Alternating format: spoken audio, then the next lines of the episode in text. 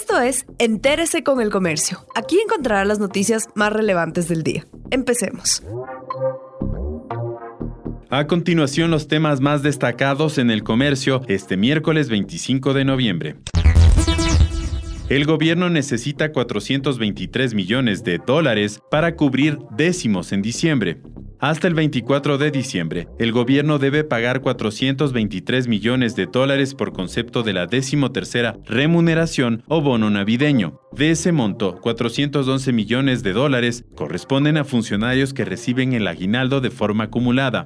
12 millones son para quienes cobran mensualmente. Por el pago mensualizado del décimo, se han transferido hasta noviembre 125 millones de dólares.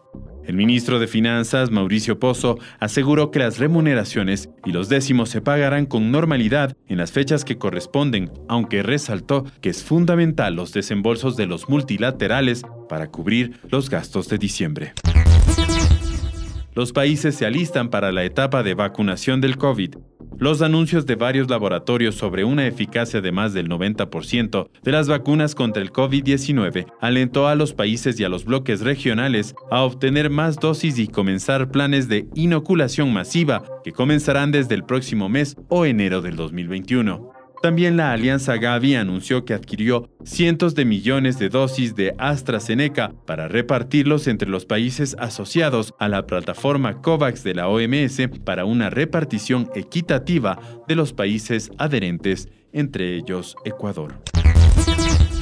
Los centros comerciales firman un acuerdo para garantizar medidas de bioseguridad en diciembre con el objetivo de respetar las medidas de bioseguridad y evitar la propagación del COVID-19 durante las festividades de diciembre, el municipio de Quito ha mantenido reuniones con los administradores y dueños de los centros comerciales de la capital. El vicealcalde Santiago Guarderas indicó que junto con los representantes de los centros comerciales ha suscrito un acta para dejar plasmados los compromisos. Esto ocurre luego de que la Agencia Metropolitana de Control reportó varios incumplimientos como aglomeraciones e irrespeto al aforo del 50% en locales comerciales.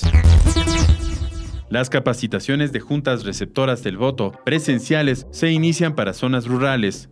La Delegación Provincial Electoral del Guayas realiza la formación a capacitadores territoriales, quienes serán los encargados de instruir de manera presencial a los miembros de las juntas de las zonas rurales de la provincia. John Gamboa Llanza, director de la delegación, señaló que el proceso de capacitación presencial tiene una duración de dos horas y se realizará respetando los protocolos de bioseguridad en las zonas rurales y sitios de las zonas urbanas que tengan dificultad en llegar con el Internet. Gracias por acompañarnos. No olviden seguirnos en Facebook, Twitter e Instagram como El Comercio Com.